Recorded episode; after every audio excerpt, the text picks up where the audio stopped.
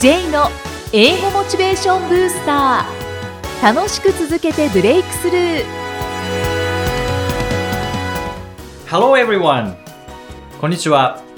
J こと早川浩二です。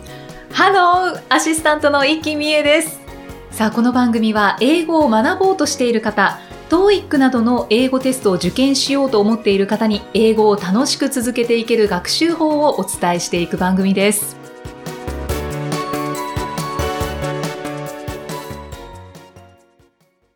J さん、はい今回もよろしくお願いします。よろしくお願いします。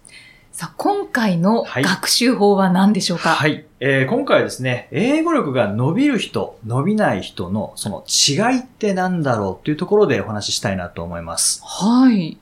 結構あのーまあ、英語だけじゃなくて、もういろんなことでこう、伸ばせたこと、今までのことを考えてみるともう、なんかこう、力伸ばせたなとか、伸ばせなかったなっていうことあると思うんですけど、うんイキさん何か、今までこれは力伸ばせたなとか、うんうんこれははいちょっと伸ばせなかったな、まあ挫折しちゃったなとか、やっぱりスポーツ関係ですかね。スポーツ関係はいが伸ばせた方ですか、伸ばせなかったものもありますし、うん伸ばせたものもあるし。なるほど。はい。はい。その違いってどこにあるかって、まあ多分これ僕が話すことなんですけどね、ちょっと伺いたいなと思うんですけど、ね。でも今、そうですね、はい J さんがこれから話すことになるかもしれないですけど、やっぱり楽しかったものは伸びたかな。なるほど。はい。はいそれは絶対重要ですよね。楽しいっていうのは。そうですね。はい。で、面白くないものとか、あんまり興味ないものっていうのは、まあどうやっても伸ばせないんですよね。すぐ飽きてしまうっていうのもありますから、ね。そうですね苦痛でしたねそうですね。はい。まあ楽しむってもちろん大事なんですけども、結構、まあ英語に関して言うと、英語だから特別なことをしなきゃいけないんじゃないかとか、うん英語だから才能が必要なんじゃないかって考える人結構多いんですけど、思います、英語だから特別なことってないんですよね。うんなので、何か今までにこう上達させたことがあるのであれば、何かそこには上達のシステムがあったはずなんですよね。はい例え、ば、もう簡単に言うとカラオケ一曲覚えるっていうのも、歌えない状態から歌える状態になるっていうシステムがあるんですよね。うんなので、そのシステムを英語学習にも取り入れてしまえば、絶対に上達はできるんですね。うんなので、才能は実は関係ない。ねおーじゃあ、伸ばした人って何ができたかっていうと、はい。習慣化なんですよね。ああ、前回もはい。たくさんお話ししましたよね。そうですね。やっぱり結局は習慣化。じゃあ習慣化ってどう作るかっていうと、まあ、前回の話と被りますけども、まずは3日分と。うんうんうんで、それ7回繰り返すと21日で3週間と。まあ、ここで習慣ができるっていうふうにはよく言われてますよね。はい。じゃあ伸びなかった人って何かっていうと、もちろん楽しめなかったっていうのはありますけども、やっぱ習慣ができなかったっていう、まあこれだけなんですよね。うんでもここでやめてしまうと前回の話と全く同じになってしまうので、はいさらに何かっていうと、じゃあ習慣化するために必要なものって何かっていうと、スケジュールなんですね。スケジュール、はい管理ですか？管理、そうですね。あの、学校とかってスケジュール、時間割っていうのがあるので、はいやっぱり、あの、意識しなくても、次国語だなとか、次算数だったなって、小学校の時とかうんう、ん意識しなくても教科書出せましたよね。そうですね。で、今度は大人になると、そこを自分でやんなきゃいけないんですね。特に英語の勉強ってなると。うんで、スケジュール管理せずに、よし、この教材やるぞって買ったはいいけど、気づいたら本棚の飾りになってるとかはい。ですね。で、なんでかっていうと、スケジュールがなかったからなんですね。うーん。確かに、なんか、まあ学校は、もう強制ですから。そうですね。何も考えずに、はいその机の中から次の授業の教科書が出てきますけど、はいそうですね、社会人になると特に。そうなんですよね。うんはい。で、あの、まあ、前回の話でも、こう、意志の力っていうのは使わない方がいいっていうふうに、いうふうにお伝えしましたけども、はいやっぱスケジュールあると意志いらなくなるんですね。ああ、そうか。はい。まあ、会社に行きたいか行きたくないかとか、学校に行きたいか行きたくないかっていうのは置いといて、はい一応始まる時間には行きますよね。いきますね。あれはなぜかっていうと、スケジュールがあるからですね。うん何時まで来なきゃいけないっていうのがあると、やっぱ体が動けるんですよね。うんでも、学習になるとそれがないので、これ勉強しようっていうふうに本は買うんですけどね。でも、じゃあいつ学習するんですか？どこで学習するんですか？っていうスケジュールがないので、例えば時間ができた瞬間に教材持ってなかったりとか、はいはい。あとは時間できたけど、何やろうかなって悩んでしまうんですね。でうん悩むとやらないっていう選択しちゃうん ですよね。人間は。はい、弱い生き物なので。そうですね。はい。ですので、まずはスケジュールを作って、それに沿ってまずは3日分ですよね。えーうんしっかりと続けていく。で、3日できたら次の3日分のスケジュール作りっていうところで、しっかり繰り返していくっていうのがまず一つですね。はあとは、あの、伸びる人の特徴としては、反復を苦にしない人たちですね。ほう。繰り返し同じことができるかどうかなんですね。じゃあ、復習をするのが苦じゃない人。苦じゃない。そうですね。ははい。逆に伸びない人っていうのは、一回やって終わりっていう人ですね。いうん問題を解いて終わりとか、問題を解いて解説を見て終わりとか。はいで、問題解くって勉強じゃないんですよね。問題解くのは実力チェックなので、ああ。なので一回解いて、ああ、正解した、ああ、間違った。これってただ単に正解したかどうかの確認なので、勉強じゃないんですね。うん何の知識も増えてないですし、はいスキルも上がってないんですね。うんですので重要なのは、それをもとにどうやってこう繰り返し身につけていくかっていうところですね。うんカラオケもそうですよね。一回聞いて覚えられないですよね。そうですはいね。。聞いて歌詞カード見て覚えられないので、歌えるようにするには、まあ、繰り返し歌わないといけないんですよね。はいはいそれと同じことが英語でもできるかどうかっていうのが、ポイントなんですうね。んでも復習って、やっぱり、うん、なんかやりたくない方に入っちゃうんですなるほど、よね。なるほど。はい。そこをどうしたらいいもんかなって思うんですけど。そうですね。まあ、例えば英語で言うと、英語に限らず語学って全部上達を感じにくいんですよね。なんかこうしたら伸びたって最近、なんか昨日勉強したから伸びたとかってならないですよね。そうですね。目に見えにくいですね。そうなんですよね。で、例えば筋トレだったら、昨日頑張ったから今日は腕がすごい痛いで筋肉痛になって跳ね返ってくるので、はいまあフィードバックがあるので、うんあのいいんですけど、英語学習ってフィードバックないんですね。うんなので、結構挫折してしまうんですけども、はいじゃあそのフィードバックはどうすればいいかというと、やっぱり、例えば、リスニングであれば、なんか聞いて分かったけど、同時には言えないっていうこうギャップがあるとしますね。うんうんそこでこう復習で何回も声出していると、同時に言える時って来るんですよね。同じスピードで、同じ発音で言える。で、その瞬間ってやっぱり上達しているっていうのは分かるので、はいうんいろんな角度から、見ての復習だけではなくて、声を出すとか、うん実際に書いてみるとか、まあいろんな復習の方法があるので、そこで反復を楽しんでもらえたらなって思うんですね。うーんすぐに結果を求めずに、うんやっぱりここもちょっとコツコツと、はい必ずフィードバックが来るっていうところを、はい。まあ信じて、はい。やっていくと。そうですね。はい本当右肩上がりにこう、上がっていけばいいんですけどね、英語ってなんかこう停滞の時期があるんですよね。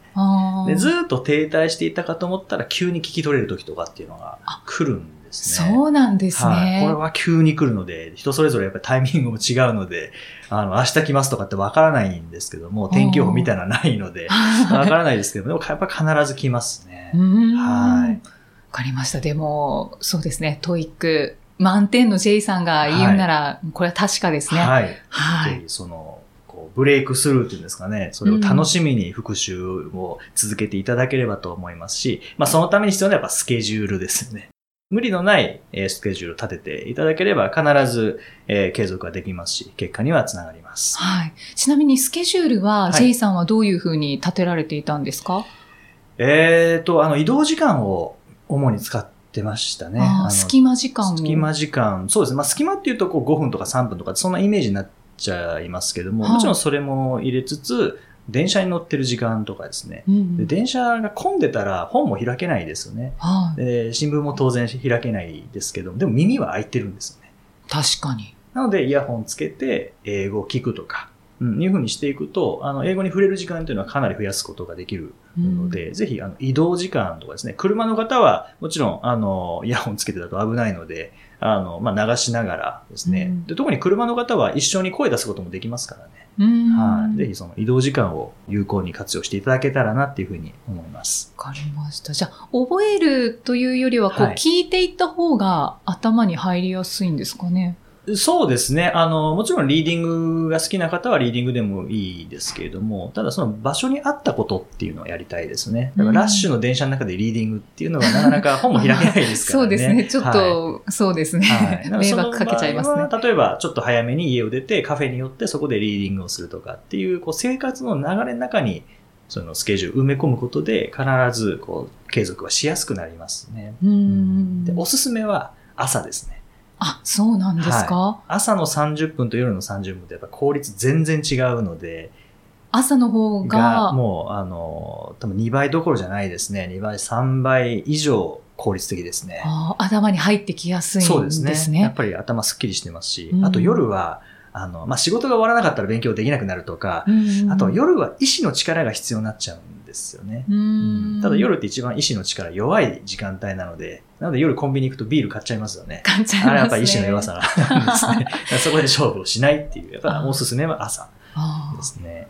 でも具体的に教えていただきました。はありがとうございありがとうごます。ざいます。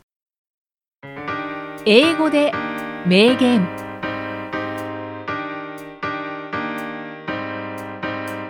続いては毎日配信している J さんの基礎単語メールから著名人の名言を英語でご紹介いただきます。J さん、い今回のフレーズは？えー今回のフレーズは、えーエイブラハム・リンカーンですね。リンカーン大統領の言葉です。Give me six hours to chop down a tree, and I will spend the first four sharpening the axe. これはどういう意味でしょう？これはですね、まず Give me six hours 6時間ください。なんの？To chop down a tree 木を切る木を切り倒すための時間を6時間ください。でそうしたら And I will spend the first four えー、スペンド、時間とかお金を使うという意味ですけども、はい最初の4時間を使います。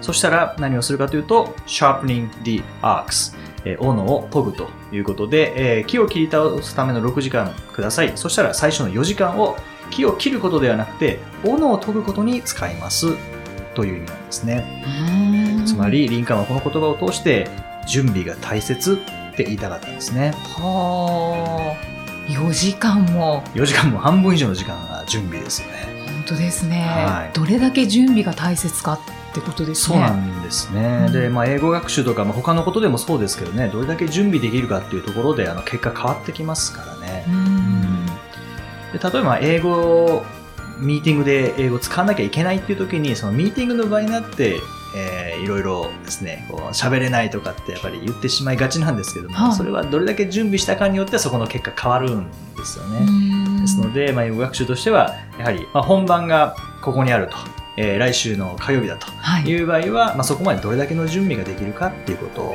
ですよね。これもスポーツでも全く一緒ですようね。んそうですねははい僕すごくあの好きな言葉があって、あのサッカー選手の本田圭佑さんいはいがいつもインタビューで、彼は頑張りますってあんまり言わないんですよおね。ーどういうかというと、最高の準備をしますって言うんですよ。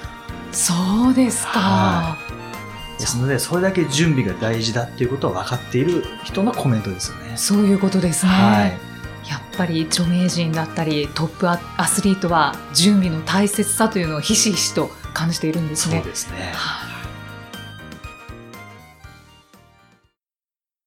J's Topics さあ、このコーナーでは J さんにまつわるあれこれをお話しいただきます。J さん、はい今回のトピックスは、えー今回は持ち歩いているものということで、はい。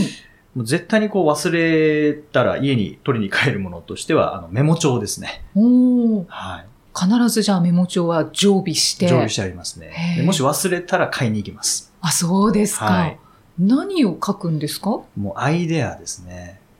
移動中とかに、まあもちろん本読むこともあるんですけども、ただ考える時間っていうのも取ることあるんですね。その時もメモ帳を持って、もうずっと考えて、出てきたアイデアを書き留めるっていう感じですね。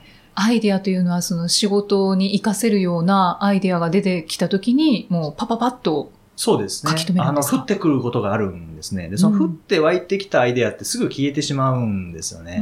ん、確かに。で、例えば家帰ってから、あ、なんかさっきいいこと思いついたんだけどなって思い出そうとしても思い出せないので、はいそういう経験が何回かあったので、うんこれはメモ帳ないと無理だなと思って、で、メモ帳を使って、すぐにもうメモ取るようにしてますね。へーはい。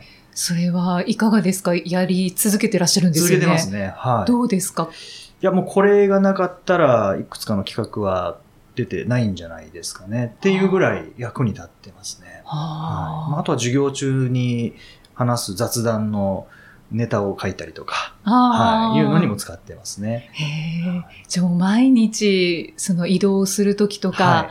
時間をもう無駄にせずにそうですね。うんなるべく無駄にせずに。はい。活用してるんですね。そうですね。はいじゃあ。それって英語の勉強にも活かせますかね？活かせますね。例えば、あのー昨日勉強した単語を10個、えー復習する時間にするとか、それをメモ帳に書いておくとかってするだけでだいぶ変わってきますからね。うんうん単語に関ししては、どれだけ復習したかなんですよね。もう準備をどれだけしたかっていうところで、反復どれだけしたかで、覚えられてる単語っていうのがこう変わってきますので、うんぜひもう本当にもうメモ帳とかも使いながら学習に活かしていただけたらなって思いますね。はいリスナーの皆さん、メモ帳を持ち歩きましょう。